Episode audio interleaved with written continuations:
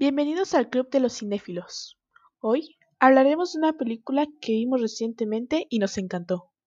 La mágica aventura de Cubo en busca de la armadura secreta.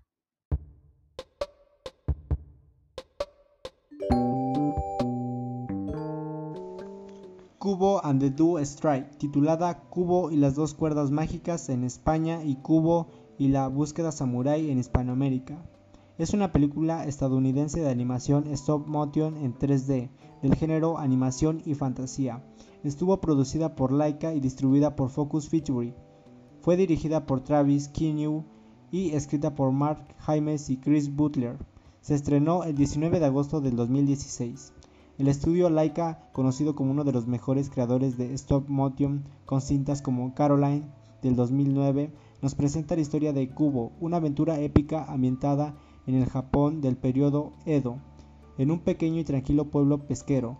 La magia está presente en manos del joven Kubo y sus maravillosas historias de origami a las que da vida con el sonido de su shamisen, un instrumento japonés de tres cuerdas.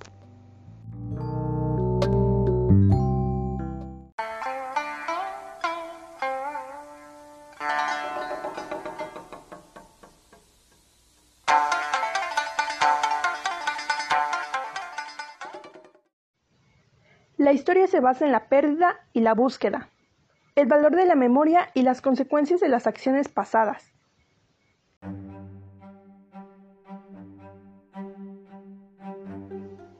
Todo comienza en una noche tormentosa, donde se nos cuenta cómo Hanzo, el padre de Kubo y un legendario samurái, dio su vida para que su mujer e hijo pudieran escapar.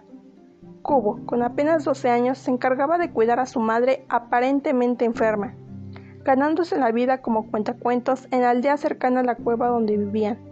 La única condición que le imponía su madre es que volviera antes del anochecer, pues su abuelo, el rey Luna y sus tías lo estaban buscando para arrebatarle su otro ojo y llevárselo.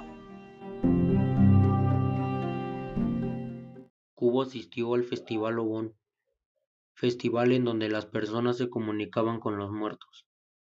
Al llegar al cementerio y tratar de hablar con su padre, Cubo se enfadó al no recibir respuesta. Mientras permanecía fuera después del atardecer, a la penumbra de la noche sus tías lograron encontrarlo.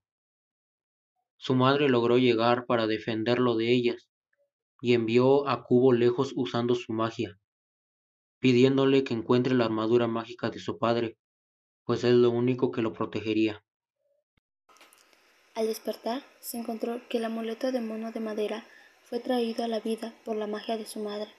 Ella tomó el papel de guía y guardia de Cubo, pues él debía seguir adelante para subir sin que las tías lo encontraran.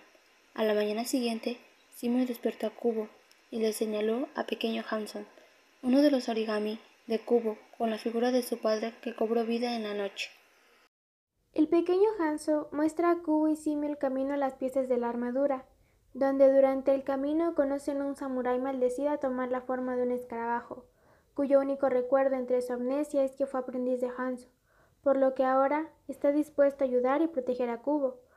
Juntos comienzan a buscar la espada irrompible, el casco invulnerable y la coraza impenetrable. Durante su viaje, Kubo se siente realmente feliz, resaltando el mensaje del valor de la familia y de la esperanza.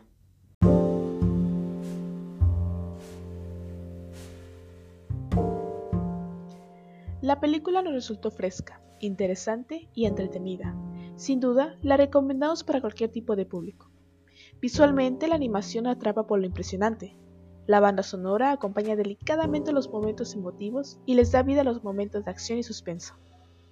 El humor que maneja mantiene entretenido a los niños, mientras que el mensaje que transmite conmueve a los adultos. A pesar de que el final se siente algo apresurado y predecible por momentos, no desmerita la gran obra que es los personajes carismáticos y el desarrollo de la trama bien ejecutada, nos presenta una obra que consideramos todos deberían disfrutar al menos una vez.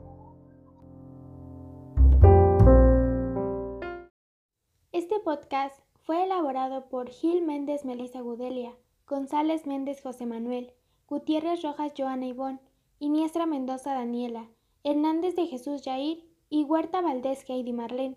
Agradecemos su atención y nos vemos en el siguiente episodio. Bye.